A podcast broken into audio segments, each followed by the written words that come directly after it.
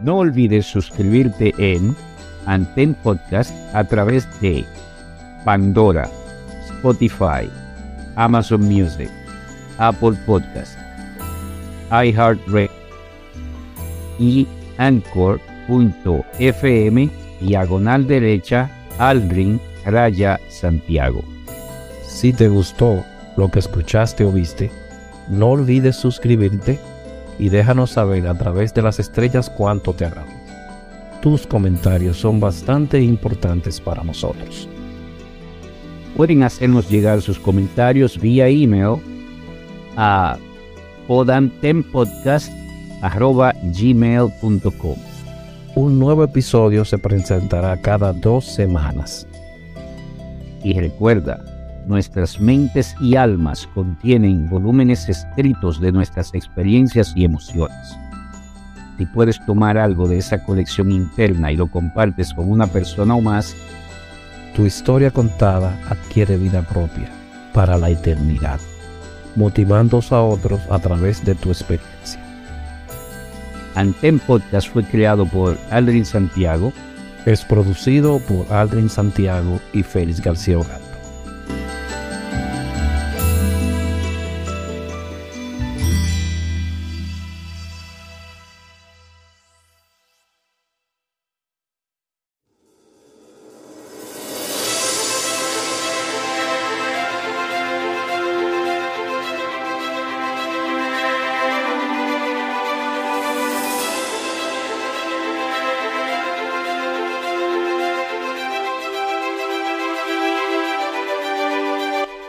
Bienvenidos estimados a nuestra cabina de nuevo, aquí con otra magistral experiencia de otra entrevista. Hoy tenemos a una persona que viene a un país como los Estados Unidos a buscar un sueño, a buscar una nueva realidad, un nuevo camino y comienza a hacer esos picos. Estamos hablando del joven Gustavo Mateo. Bienvenido a nuestra cabina, Gustavo. ¿Cómo te encuentras? Saludos, Arden. Un placer, un honor estar compartiendo contigo y todos tus escuchas en todas tus plataformas. Más que un honor, un placer estar aquí y compartir con ustedes. Muchísimas gracias por la oportunidad que nos das de haberte hecho eco de la invitación y permitirnos mostrarle tu experiencia de vida a otros jóvenes como tú y que cuando se pone una idea en la cabeza es posible lograrlo, ¿verdad, Gustavo? Exactamente, el que persevera triunfa. ¿Dónde nace Gustavo? ¿Cuándo nace Gustavo? Mira, fíjate, Gustavo Mateo, el nombre de pila. Cariñosamente, Gino, me conocen en Ocoa, de donde vengo. De San José de Ocoa. San José de Ocoa, el terruño del sur. Directamente de, la ciudad de Ocoa o algún paraje. Sí, fíjate, fíjate, mis padres son orgullosamente de una tierrita que se llama Parra, en San José de Ocoa. Al igual que yo también me siento venir de, esa tierra. Aunque nací y me crié en el mismo municipio de Ocoa, en el pueblo, un sector, uno de los barrios más calientes que tiene San José de Ocoa, que se llama el barrio San Antonio. Barrio San Antonio.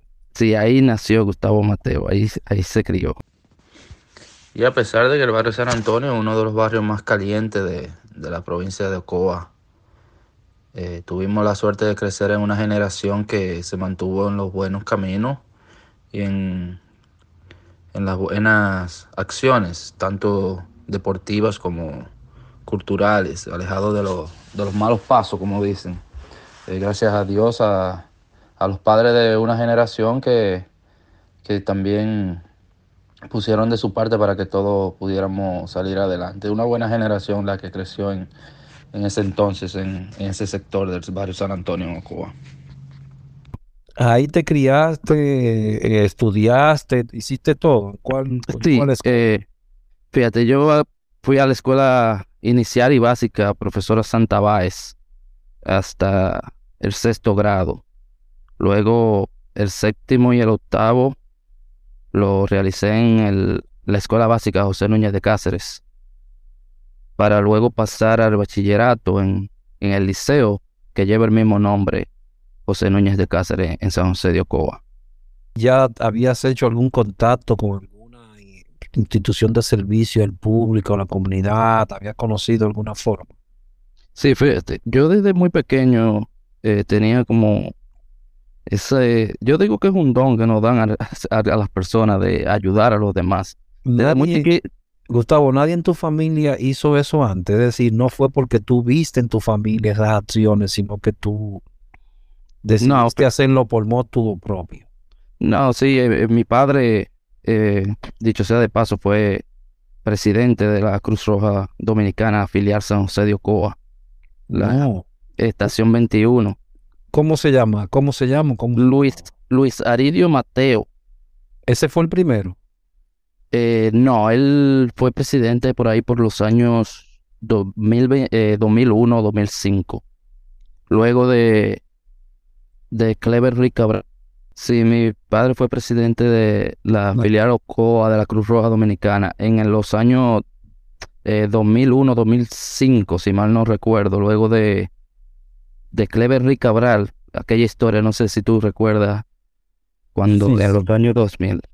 Luego de Clever Rick Cabral fue mi padre, eh, Luis Aridio Mateo, el enfermero. Él te lle- Ah, pero que también era enfermero el señor. Sí, él es enfermero. Es enfermero, wow. Sí, en- Entonces, en tú crees... Ah, pero yo veo La medicina viene de sangre. Sí, yo veo que, que hay un, hay una, hay una conexión ahí con tu padre y tú parece que elegiste el camino po- porque él mismo había elegido. Exactamente. ¿Él te llevaba a la, a la institución o qué? No, fíjate, él nunca me habló de, de ir a la Cruz Roja, pero yo lo veía siempre y me motivé a ingresar a la institución cuando tenía apenas unos 10 años. Por al juventud. programa de juventud, exactamente, al programa juventud. Luego me integré a varios clubes. Yo participé del Club Leo, eh, Club Leo Coa, el cual tuve el honor de presidir en el año 2010-2011 como presidente. como presidente del Club Leo Coa. ¿Qué, hacen, ¿Qué hace ese club? Eh, Eh, eh, principalmente las actividades sociales, donaciones a comunidades pobres de San José de Ocoa, compartir con una de las, nuestras actividades favoritas con la Escuela de Niños Especiales que tiene San José de Ocoa y también con el Hogar de Ancianos que tiene nuestra provincia. eh, son de las principales tareas que se dedicaba el, el Club Leo, que actualmente está un poco inactivo, pero están tratando de, re- de reestructurarlo. Entiendo.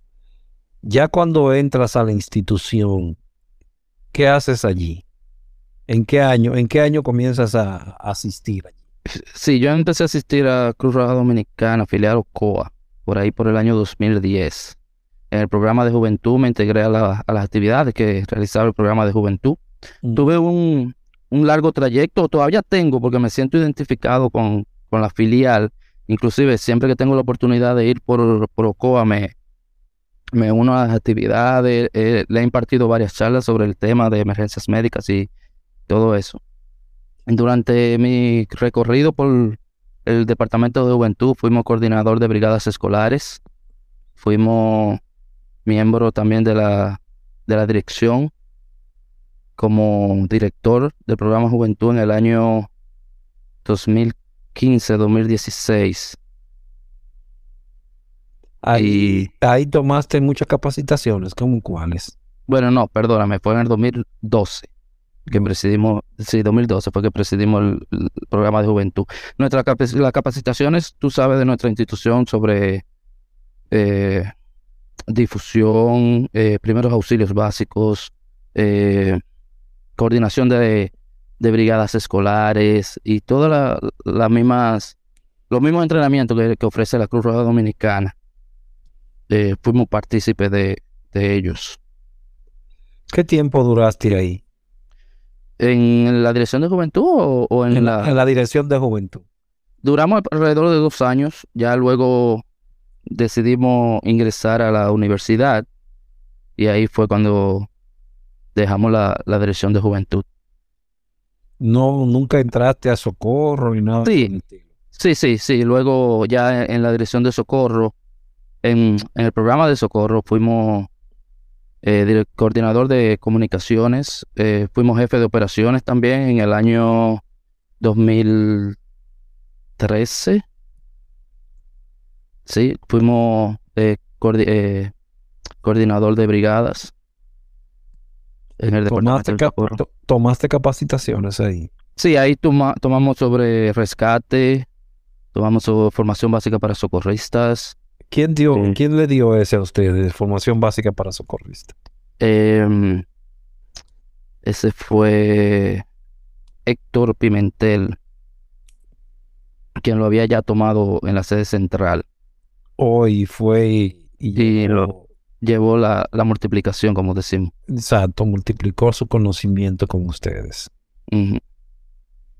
Ya luego coordinamos también el, el, el proyecto, también coordinamos el proyecto de, preparación para desastres del, de, la Agencia Española de Cooperación Internacional para el Desarrollo y la Cruz Roja Española, con la, eh, con la coordinación con la Cruz Roja Dominicana.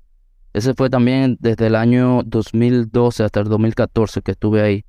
Por un periodo de dos años fuimos el coordinador provincial o promotor provincial eh, trabajando con unas 18 comunidades en lo que es la gestión de riesgos, preparación para la gestión de riesgos de desastre. Trabajamos con unas ocho escuelas y con todos los comités eh, municipales de prevención, mitigación y respuesta.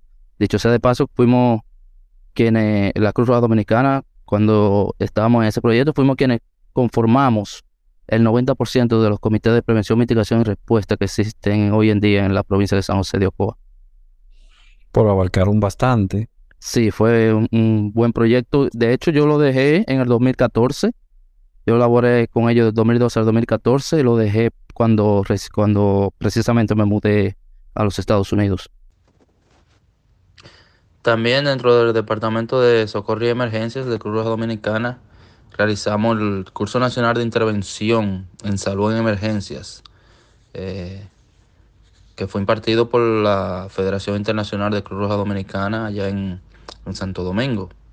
De hecho, con este equipo, cuando ya formábamos parte del equipo nacional de intervención en salud de emergencia, participamos en el año 2011.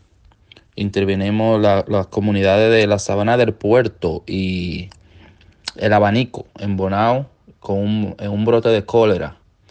En ese entonces estuvimos representando el equipo nacional de intervención en salud de emergencia junto a Juan Andrés Guillot Abarúa, quien estaba eh, coordinando las acciones en agua y saneamiento y un servidor que estuvo coordinando las acciones en salud de emergencia junto a Víctor Morel, presidente provincial de esa, de esa zona en ese entonces, en el 2011.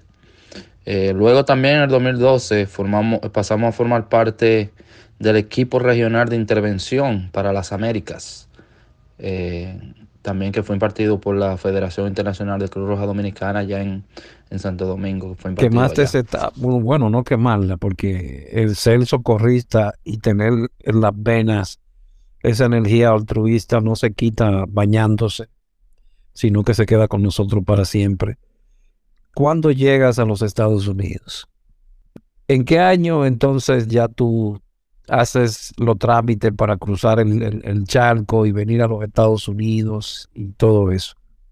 Fíjate, en el año 2014, en julio precisamente, tuvimos la oportunidad de venir a los Estados Unidos ya a vivir este, en la ciudad de Patterson, Nueva Jersey, por un periodo de cuatro años allá hasta que luego decidimos mudarnos a la Florida, donde actualmente vivimos. Es en un pueblo que se llama Bradenton o Bradenton, acá en el sur, en el suroeste de la, de la Florida.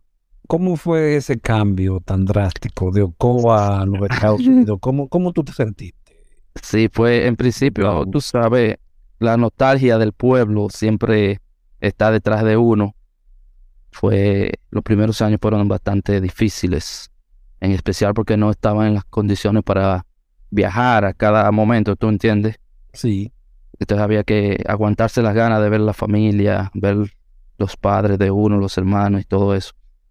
Entonces, la nostalgia siempre estaba ahí, pero con la fe y el, el deseo de superación, a veces no, nos tenemos que adaptar a las nuevas situaciones de la vida. Y eso fue lo que hicimos y gracias a Dios hemos, hemos tirado para adelante. En Florida, entonces, ahí es que ya tú conoces otra vez la parte prehospitalaria. Exacto. Eh, ya yo lo había investigado en Patterson, pero no había conseguido como la buena información para, para volver al área. Ok. No fue sino cuando me mudé a, a la Florida, que precisamente en el condado que, que vivo, que es el condado Manatí, eh, alguien me, me, ofreció las informaciones porque le, había comentado mi deseo de volver al área. Y es ahí cuando me dan toda la información y pudimos hacer todo el proceso.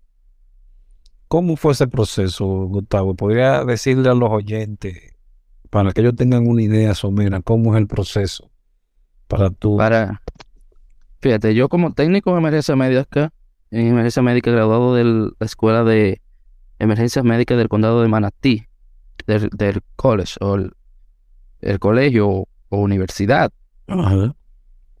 Eh, fue en el año 2018 cuando empecé a hacer las investigaciones, cuando me mudé para acá. Fuimos a una orientación con el, con el consultor, con quien se encarga de reclutar los estudiantes. Y necesitamos en primera instancia trasladar desde Santo Domingo todos nuestros documentos escolares, nuestro certificado de bachillerato, las notas de bachillerato, traducirlas al inglés, notariarlas con un juramento de que todo lo que está ahí es cierto y válido, ¿tú entiendes? Y luego de aprobada esa, ese proceso, entramos a una capacitación de alrededor de siete, ocho meses sobre emergencias médicas, que es el, tiempo que tarda eh, hacerlo medio tiempo. Yo estudiaba de 6 de la tarde a 10 de la noche. El que lo hace a tiempo completo, que estudia desde las 8 de la mañana hasta las 4 de la tarde, pues, pues tiene la, oportunidad de hacerlo un poquito menos de tiempo. Pero imagínate, cuando tú eres padre de familia, tú no puedes tomar eh, esas oportunidades. Pero sí conseguí la oportunidad de hacerlo a medio tiempo eh, eh, trabajábamos en el día y en la noche nos íbamos a, la escuela de 6 de la tarde a 10 de la noche. Proceso por alrededor de 6, 7 meses, con todos los cursos complementarios que hay que hacer aparte, porque no es solamente estudiar emergencia, eh, por la escuela de emergencia médica. Aparte de eso, tienes que conseguir la, los cursos de.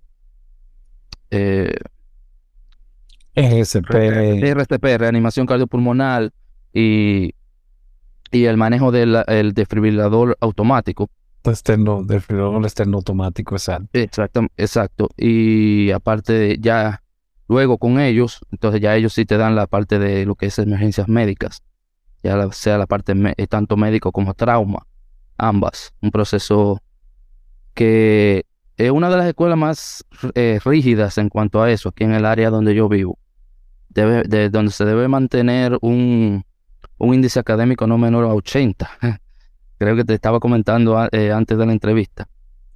Que debemos, eh, cada estudiante debe mantener un índice académico no menor a 80. Y aparte de eso, todas las semanas eh, nos examinaban tanto escenarios como exámenes teóricos, donde iban evaluando el proceso de cómo, cómo se va aprendiendo, ¿verdad? Ya luego al final uno tiene un examen por la escuela de unas 120 preguntas para completar en alrededor de unos 45, 50 minutos. Eh, luego te dan un escenario médico en el cual te ponen a atender un paciente con una condición médica, la cual debes identificar, tratar de manera oportuna. Eh, y uno un, escenario también en lo que es el trauma o heridas traumáticas. Luego que se pasa con la escuela, entonces hay que optar por una registración nacional con la Asociación Nacional de Técnicos de Emergencias Médicas, que es quien regula el, en los Estados Unidos eh, las competencias de cada persona, la, la capacidad, digamos, de que la persona eh, sepa lo que, lo que está haciendo. Una vez que ya... Estamos hablando de una de cuántas horas, Gustavo. En la escuela. Sí, no, no, ya estamos hablando, ya, ¿cuánto duraste? ¿Un año, dos años? No, duramos alrededor de siete, siete, ocho meses, como te dije antes, porque estábamos haciendo de medio tiempo, pero ya de tiempo completo se tarda unos seis meses. Ya, eso sí, los cursos adicionales. Ya con los cursos adicionales yo cerca, he acumulado cerca de 10, 11 meses con la educación, la educación continua. Entonces, sí, ya llevo. porque explícale también a los que nos escuchan que hay evaluaciones continuas, es decir, tú no tienes la titulación de por vida. no, exacto. A eso iba, ahí, iba. Eh, por ejemplo, eh, para, obtener, sí, para obtener las certificaciones, como decía, eh, primero con la Asociación Nacional de Técnicos de Emergencia Médica, que es quien regula la, la capacidad y las competencias o sea, de que la persona es apta para lo que está haciendo. Por esa, esa registración yo la hice en el 2020 cuando me gradué, pero ya tuve que hacerla ahora en el 2022 de nuevo, porque se vence cada dos años. O sea, cada dos años uno tiene que volver a, a, a suministrarle a la Asociación Nacional de Técnicos de Emergencias Médicas de los cursos continuos que uno ha hecho, las capacitaciones que uno ha seguido tomando después de la escuela, que hay que acumular alrededor de 150 horas. Para mantener, para, mantener, la, titulación. de lo contrario, de lo contrario, tiene que volver a tomar el examen nacional. Es, eh, a lo que no escuchan, ya que se encuentran algunas veces como muy, wow, tanto estudio. Fíjense ahí lo que le está diciendo Gustavo. ¿eh? Exacto. Fíjense bien lo que le está diciendo Gustavo. Pero ahí no acaba todo. Luego de la titulación nacional, eh, bajamos a lo que es el plano estatal, que el plano estatal es quien regula tu licencia para tú poder ejercer. También estatal, ya van 12. O sea, primero es la nacional, que es quien regula la competencia, o sea, es quien se asegura de que la persona está capacitada para ejercer. Ok. Ya luego, cuando se baja al ámbito estatal, es quien te va a dar la autorización para tú ejercer, con una licencia que hay que mantener al igual cada dos años. Que si fallas en uno de esos, no, no, no puede porque eh, son los requisitos para poder ejercer la carrera. Exacto, si falla en uno de esos no ejerce la carrera entonces. No ejerce la carrera, no ejerce la carrera. Tanto desde la escuela como la Asociación Nacional y el Estado son los eh, quienes te autorizan etapa por etapa a poder ejercer la carrera de emergencia médica en, en los Estados Unidos. Wow. Para que algunos escuchen y entiendan el, el proceso, que no es tan fácil. Entonces yo me, me eh, gradué en diciembre del 2020, obtuvimos la autorización de, o la certificación de la Asociación Nacional de Emergencias Médicas eh, a los 15 días de haber aprobado la escuela. Dicho sea de paso, eh, era, éramos, era el tercero de extranjero. Éramos únicamente tres extranjeros de 15 estudiantes que, que, atendimos a esa clase. Y tuvimos la gracia y el, placer de graduarnos con honores. Eh, fuimos la tercera calificación de la, de la clase. En, las, de las más altas. De la más alta, fuimos la tercera.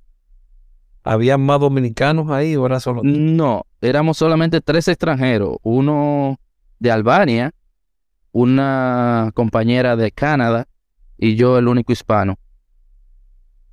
Wow. qué, compromiso, ¿eh? El único hispano y tengo que salir bien. Y tengo que salir bien porque no me perdonaría yo mismo yo eh, ser menos de ahí. Cuando diste este paso, ¿accediste inmediatamente a empleo? ¿Tuviste que esperar un tiempo? ¿Cómo fue ese proceso? Eh, fíjate que me gradué, eh, Primero fui a la escuela en, la época cuando el COVID estaba en, su buena. Ay, ay, ay. Cuando el COVID-19 estaba en su apogeo.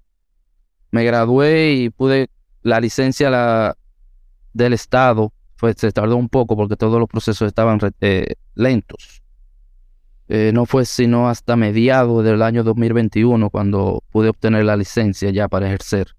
Pero en ese momento nadie estaba contratando, nadie estaba contratando, así que seguí haciendo lo que hacía, que era trabajar en aires acondicionados. Hasta fue ya en el año 2022, a principio de este año, bueno, el año pasado, estamos en el 2023 ya, a veces se me olvida.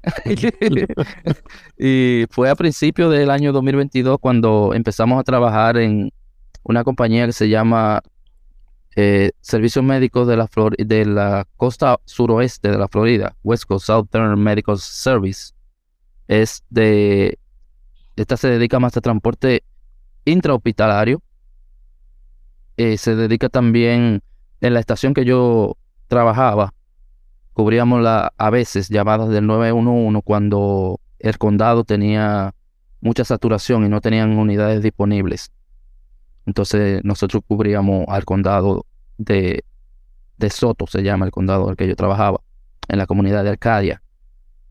Luego me trasladé de nuevo a la estación que es del condado de Manatí, en la ciudad de Bradenton. En esta estación también hacíamos lo mismo, eh, transporte intrahospitalario que se necesitan las mismas licencias y regulaciones para tú trabajar en intra hospitalario como para trabajar en el 911. Que es prácticamente lo mismo aquí. Eh, luego, esta, aquí en esta estación también cubrimos el condado de Manatí cuando no tenían ambulancias disponibles. Entonces ahí empezamos a, obtener alguna experiencia ya en lo que es el ámbito de emergencia médica aquí en los Estados Unidos. Que traíamos un poco de, Santo Domingo, pero no es lo mismo ni es igual como se dice. Eh, porque el de allá eh, es empírico, aunque algunas personas quieran anotarse la los títulos. Eh, es un problema que tenemos que creo que deberían haber leyes que regulen tanto la titulación como el tú tener en tu hombro un título que diga técnico de emergencia médica o paramédico, como se hace acá. Porque es un compromiso más que, más que todo. Es saber eh, cómo actuar en el momento indicado para el bienestar de una persona que está luchando por su vida y que tú eres la única persona capacitada, digamos, para, para atenderla. Pero si tú no tienes el entrenamiento adecuado, no importa que tú tengas el parche que tú tengas en tu hombro, no, va, no vas a poder hacer las cosas bien. Exacto. Ahí seguimos, eh, como te dije, trabajamos en esta compañía de transporte este, intrahospitalario. Es en el, en, a mediados de julio del 2022, cuando mi supervisor me comunicó que el condado de Manatí estaba contratando técnicos, que tenía, el condado de Manatí tenía alrededor de tres años que no, no contrataba, precisamente por lo del COVID. Ok.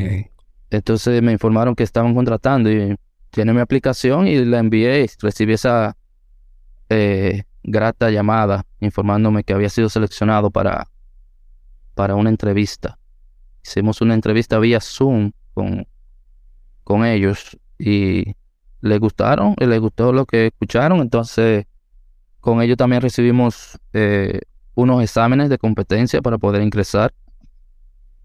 También luego un entrenamiento de alrededor de un mes o dos meses ya con ellos. Otro entrenamiento. Otro entrenamiento con ellos. Para, para los que escuchan de, de la isla, vean que eh, es mucho estudio.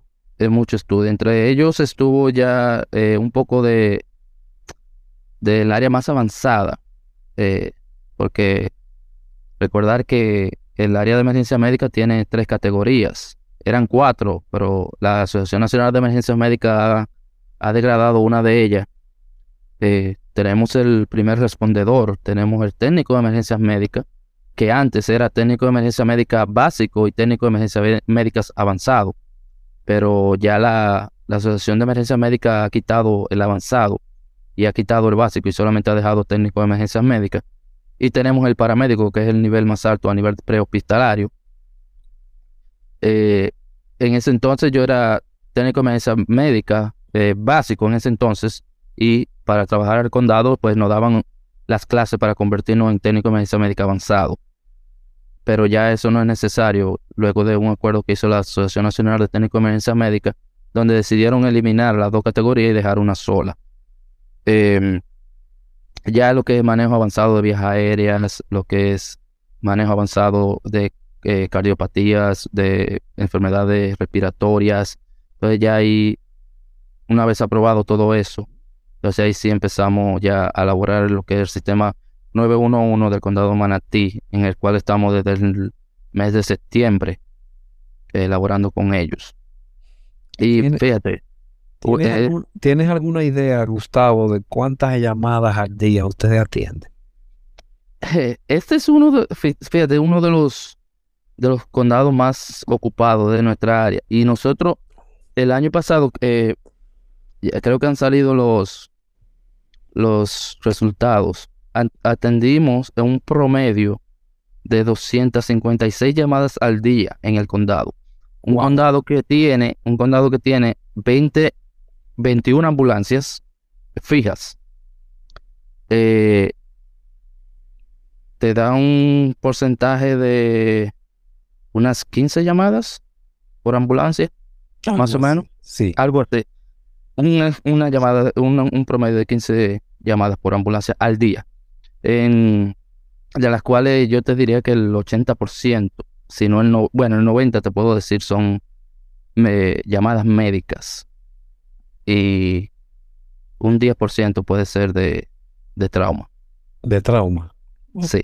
Está mejor que nuestra, que en la isla, porque recordando allá es el eh, allá, allá el, pico es el trauma, allá eso es lo que, lo que se ve. Y quizás quizá también ese ha sido uno de los fallos a nivel de, de educación en, en cuanto al sistema, que allá eh, te voy a decir que te puedo decir que la mayoría de los que trabajan en el sistema sí te saben atender un trauma, pero a la hora de que te llamó una persona que se siente mal, pues no, no, no es lo mismo para, para evaluar y determinar qué es lo que está sucediendo con esa persona. De acuerdo contigo también. ¿Ha sido difícil el proceso para ti? Fíjate, yo creo que cuando tú deseas algo no, no se te pone, no, no es que sea difícil. Si tú lo deseas de corazón hacer algo, tú pones todo tu empeño y todo tu, tu deseo en lograrlo. Sí te voy a, decir que el proceso ha sido tedioso, ha sido cansón, puede decirse, ha sido agotador, pero al final del día es lo que me gusta, es lo que quiero hacer y creo que no podría decirte que ha sido difícil porque lo he disfrutado. Te ha llenado en lo más profundo. Exacto. Pero de que es un proceso difícil para, para realizarlo, sí, es, eh, es un proceso un poco tedioso.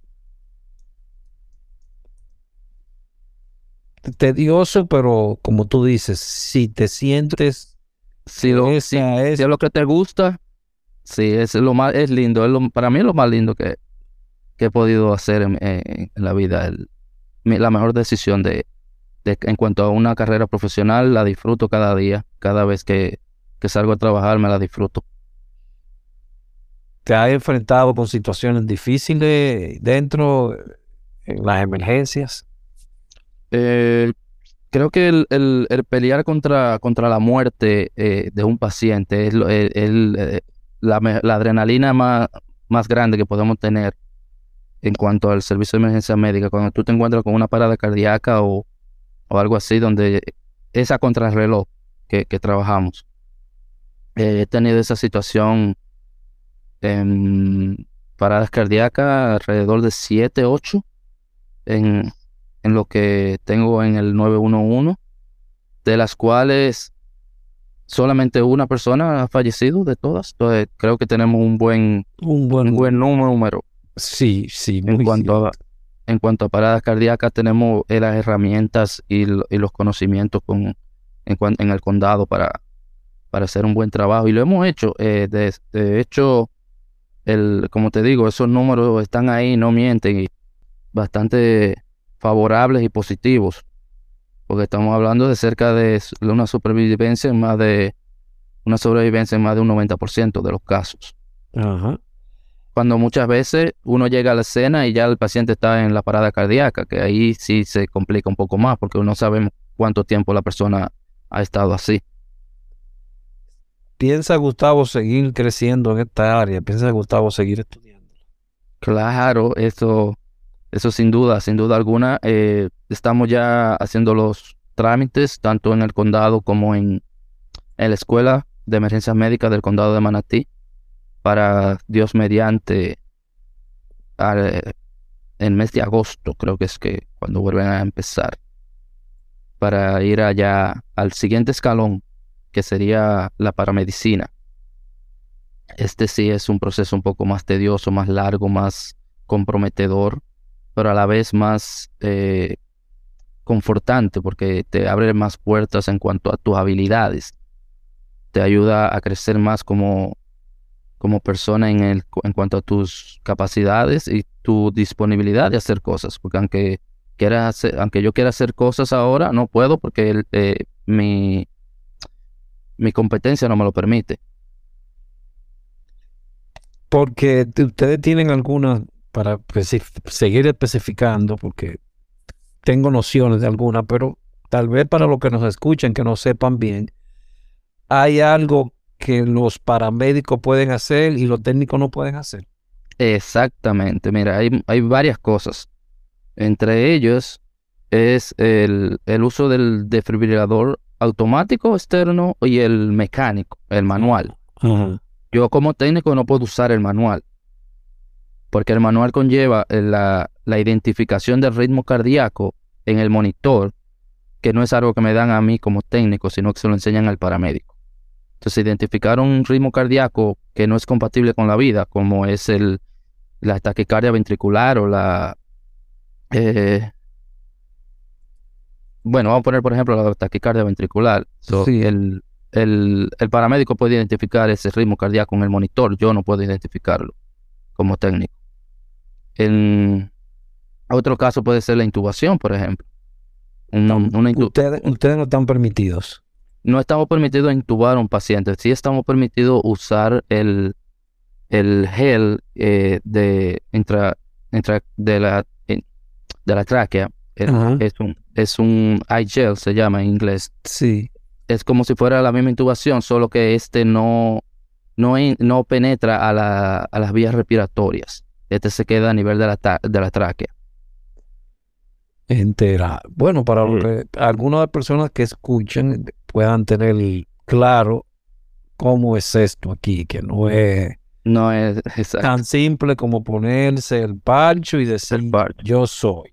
Te voy a poner otro ejemplo y es el, por ejemplo, el, el neumotórax. El, el neumotórax, eh, yo como técnico lo puedo identificar, pero no puedo hacer mucho para tratarlo porque ya el neumotórax, que es cuando el aire eh, sale de, al espacio pleural de los pulmones, que, que, es, es eh, alguna situación de vida o muerte, yo puedo identificarlo, pero no puedo hacer mucho. Es un paramédico quien debe introducir una aguja en el pecho del paciente para liberar ese, ese aire que se está escapando y que la situación pueda, pueda resolverse. Pero son muchos, son muchas las cosas que como técnico yo estoy limitado a hacer, pero que como paramédico sí se pueden hacer.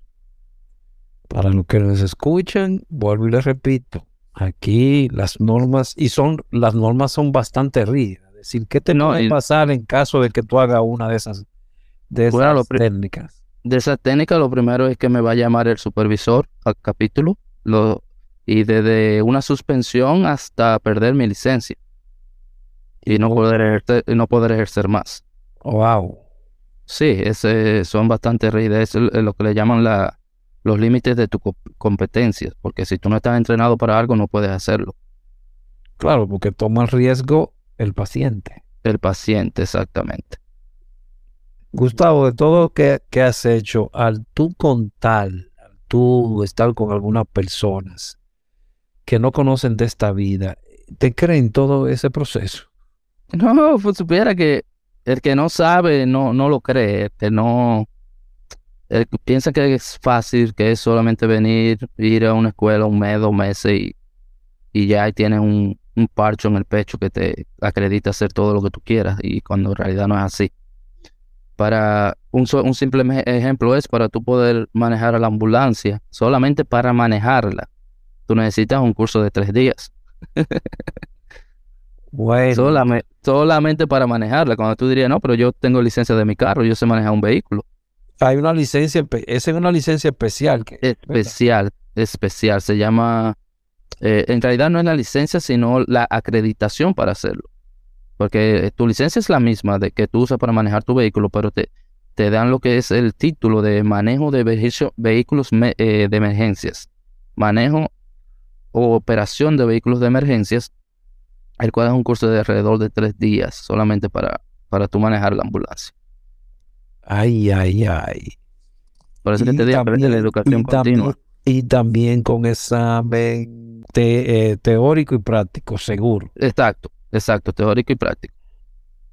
Porque sabe que tenemos la creencia principalmente en, en la isla de que pise el acelerador y darle lo más rápido que pueda.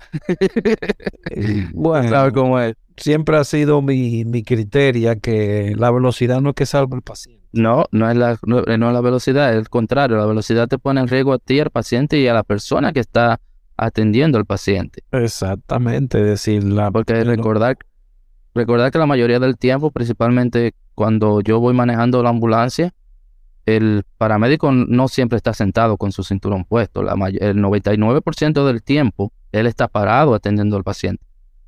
Entonces, cualquier maniobra eh, rústica que, uno haga, pues tanto puede poner la vida del paramédico en peligro como la del paciente. Entonces, es que hay que tener mucho cuidado con eso. Eso es lo que siempre he dicho, velocidad no salva paciente.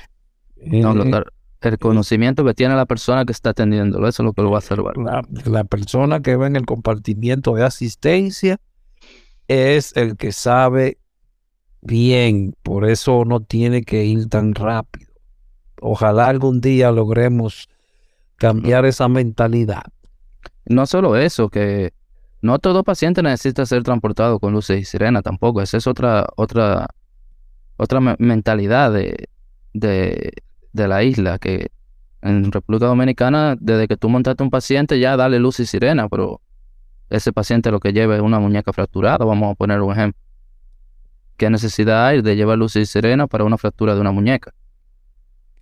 Tú puedes ir normal, tranquilo, porque... Tranquilo, porque no hay, no hay, ningún, no hay ningún atentado contra la vida en ese momento. Nosotros en el condado tenemos protocolos bien definidos, los cuales yo no uso luces y sirena a menos que la, condición del paciente lo amerite. Ya ellos, ellos también dan unos protocolos en cuanto a eso. Nosotros tenemos protocolos para todo. Transporte, dónde, a qué hospital tú vas a ir, cómo tú vas a atender al paciente, cómo, qué prioridad lleva el paciente, es verde, amarilla o roja. La prioridad roja es la que lleva luces y sirena, la única. Fíjate que de tres prioridades, tú tienes un paciente que puede encajar es una prioridad verde cuando, por ejemplo, esa fractura, una fractura de muñeca, eso es una prioridad verde, no necesita luz y sirena. ¿Para qué? No va a cambiar nada. Ahora, ustedes siempre, a ustedes siempre lo están monitoreando en todo momento, cuando salen a una emergencia. Nosotros tenemos, en el condado tenemos cámaras en el compartimento delantero, el cual monitorea la actividad tanto de, más del quien va conduciendo. Si tú vas siguiendo muy de cerca el auto de enfrente, la cámara te va a avisar, te va a decir, eh, la distancia está muy pegado. Si tú te, te, distraes mirando para un lado, te va a decir, estás distraído. Y nada, ni, ni decirte si se te ocurre tocar el celular. Ay, ay, ay. Ni decirte lo que puede pasar, ¿verdad? me imagino, me imagino. Tenemos tanto esos protocolos como también protocolos para, para asegurar la respuesta a la ciudadanía eh, por ejemplo, nosotros tenemos un protocolo que dice que luego de recibida la llamada yo tengo no más de 60 segundos para estar en camino. Para estar en camino, no es llegar, ¿eh, señor? No, no, para estar en camino. para, eh, para ir en el, en el camino. No es para yo llamar a la, a la despachadora y decirle que, que voy saliendo de la estación. Son 60 ah. segundos que es desde que me entra la llamada, porque por ejemplo, una llamada a las 3 de la mañana y yo estaba acostado en la cama, vamos a ponerte un ejemplo, eh, pues yo tengo 60 segundos para llegar a la ambulancia. sea, para responder de inmediato, ok, saliendo. Ok, voy saliendo. Estos son 60 segundos. Tenemos un protocolo que varía. Son, tenemos una respuesta de garantía de alrededor de 9 minutos, pero varía porque todo eso va a depender del tráfico, va a depender de la, de la situación. Por ejemplo, yo, yo trabajo, yo que trabajo de noche, mis respuestas son siempre de 6, 7 minutos. ¿Por qué? Porque el condado se asegura siempre de enviar la unidad más cercana, es lo primero.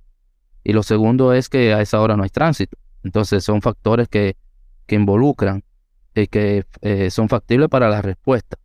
Ya luego que uno hace contacto con el paciente, depende de lo que uno identifique. Si uno va a emitir alguna alerta, pues uno tiene no más de 10 minutos en la escena digamos, una alerta si yo identifico que el, que el paciente está teniendo un ataque cardíaco, si el paciente está teniendo un accidente cerebrovascular, si el paciente está en un shock séptico, pues yo no puedo pasar más de 10 minutos en la escena. Yo tengo que, como dicen, montar y vamos. Pero no es, como decía antes, no es a pisar el acelerador y vamos. No, es 10 minutos en la escena y ya el transporte es eh, el tiempo que se, que se demore uno. O sea, porque ya el paciente está siendo atendido, ya no hay necesidad de, de, ir a lo loco, como se dice. Eh, fue mucho la diferencia. ¿eh? ¿Estuviste alguna vez en alguna ambulancia en la, en la, en la Cruz Roja Dominicana? Sí, yo estuve, pero no, nunca estuve como chofer, siempre estuve atendiendo al paciente. Como socorrista. Como socorrista, sí. ¿Y has visto la, la gran diferencia. La gran diferencia es mucha, es mucha. Es mucha. Ojalá pudiéramos cambiar. ¿Has ayudado en algún momento cuando vas a República Dominicana? No, sí, fíjate que yo no sé si tú te recuerdas que en la el lema de los primeros auxilios, ¿no? El, o la definición. Enfermo, la definición de primeros auxilios, que son las primeras atenciones de un accidentado o enfermo repentino, ¿no? En, la institución siempre nos enseñaban a atender al accidentado, nunca nos, enseñaban a atender al enfermo repentino, ¿cierto? Muy cierto, muy cierto. Muy cierto. Entonces, el año pasado tuve, eh, estuvimos impartiéndole una, una charla a los muchachos sobre emergencias médicas, las emergencias médicas más comunes, dejando de lado el trauma para, para enfocarnos en cómo identificar eh, enfermedades como un ataque de asma, por ejemplo, un, un accidente cerebrovascular, ¿entiendes? Y cosas así que pueden salvar la vida de una persona y, y estuvimos impartiéndole una charla a ellos el, año pasado. Estamos coordinando también este año para ahora sí impartirle una sobre trauma, pero de la manera como se atiende el trauma eh, eh, por aquí. Pero quiere dejar dicho que tú vas de vacaciones y sigues trabajando. Ah, Quieres seguir aportando. Siempre aportamos, aunque sea un, un, poquito, un granito de arena para hacer la diferencia, porque entendemos que la capacidad, la capacitación es lo más importante en cuanto a, nuestros socorristas allá, ¿no? Y que cada día hagan la diferencia en, cómo tratar a una persona. Ok, porque si estás aquí un poquito trabajando el año entero. Que tú dirías, tú deberías ir a vacacionar solamente y ya. exactamente, no vas a vacacionar, sino que mm. también vas a sacamos tiempo, sacamos tiempo y le, sí, siempre le sacamos el tiempo a los muchachos de la filial de Ocoa y le, hacemos algo con ellos. Qué bueno, qué bueno que te siga multiplicando el conocimiento a esas personas allá. Y, y se te es factible, es decir, no hay ningún tipo de traba, ellos asisten, ellos saben que tú ah, no, no, trabajas eso aquí. Ellos saben, sí, y siempre ellos mismos son que cada vez que, que les informo que voy para allá, de una vez se ponen al a la orden y me dicen que si puedo sacar un mediodía para ellos, para darle una capacitación y siempre asisten, siempre asisten. Qué bueno, qué bueno. Eh, ¿Tienes alguna otra misión o vas a algún otro pueblo o simplemente a Ocoa y punto? Hasta ahora me he concentrado en Ocoa, pero si en un futuro tenemos la oportunidad, pues no, no nos limitamos. ¿Qué podrías tú decirles a esa juventud que hoy te escucha, porque tú también eres joven? Sí, eh, todavía, todavía. Sí, eres joven. ¿Qué tú podrías expresarles a ellos en cuanto a seguir, a buscar ese, ese, ese, ese sueño? ¿Cómo? Yo les diría que siempre sigan su instinto, lo que a ellos les gusta hacer, y que no importa por difícil que lo vean, que siempre pongan el empeño y siempre se esfuercen por hacerlo, que no hay nada, nada imposible. Muchas veces eh, puede ser un poco difícil, y, pero no es imposible. Simplemente luchen por lo que quieren, eh, hagan el mejor, el mejor esfuerzo por ser de los mejores siempre en lo que hacen. Nunca, nunca echen para atrás y siempre traten de, de superarse cada día más. Que no, principalmente en esta área, no es solamente ir a la escuela un día y ya y olvidarme de la escuela. Como dicen, el, que está en el área de la medicina nunca termina de estudiar. Entonces siempre tiene que estar actualizándose. Todos los días salen enfermedades nuevas. Todos los días salen condiciones, tratamientos nuevos, eh, técnicas nuevas. Entonces hay que mantenerse actualizándose en todo eso. Y nada, que tiren para adelante y que persigan sus sueños, eh, que no, no se rindan. Exactamente, porque te costó mucho a ti también, ¿verdad? Sí, el, tanto el costo económico como el tiempo, la dedicación que, que hay que, que, tener. Como te dije, yo me iba a trabajar a las siete y media de la mañana, salía a las cinco de la tarde, tenía una hora para llegar a mi casa, comer algo, bañarme o a veces ni tiempo te, me daba de ir a la casa y tenía que irme directo a la escuela. Y de las seis hasta las diez de la noche salir a las 10, llegaba a mi casa entre las 10 y media, 10.45 de la noche, a comer, bañarme, acostarme para levantarme de nuevo a las 6 de la mañana porque entraba a trabajar a las 7 y media. Entonces es tanto el, el, el, el, empeño de lo que tú quieres hacer que yo no lo sentía en ese momento. Ahora yo me pongo a pensarlo y digo cómo yo lo hice.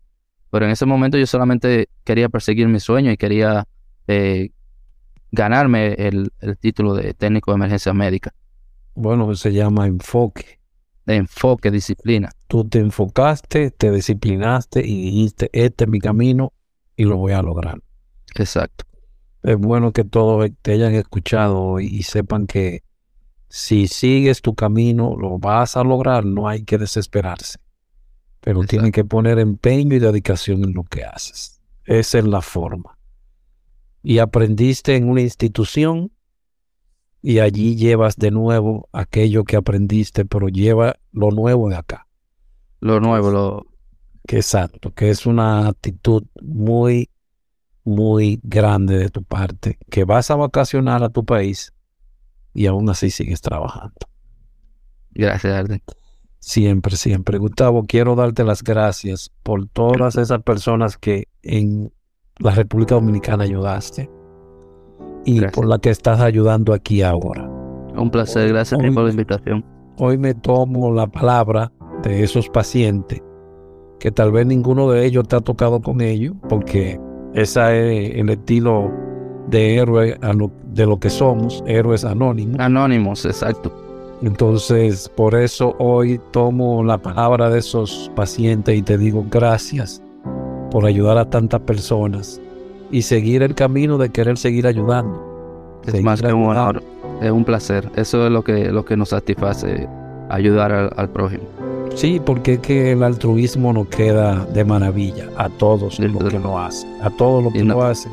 Y también las gracias por esos jóvenes que tú vas y le llevas nuevas ideas, nuevas técnicas, nuevos pensamientos, nueva tecnología que ellos te lo van a agradecer también, porque tú estás multiplicando tu conocimiento, pero también estás multiplicando tu labor de salvar vidas, porque ellos están haciéndolo con el conocimiento que tú le diste.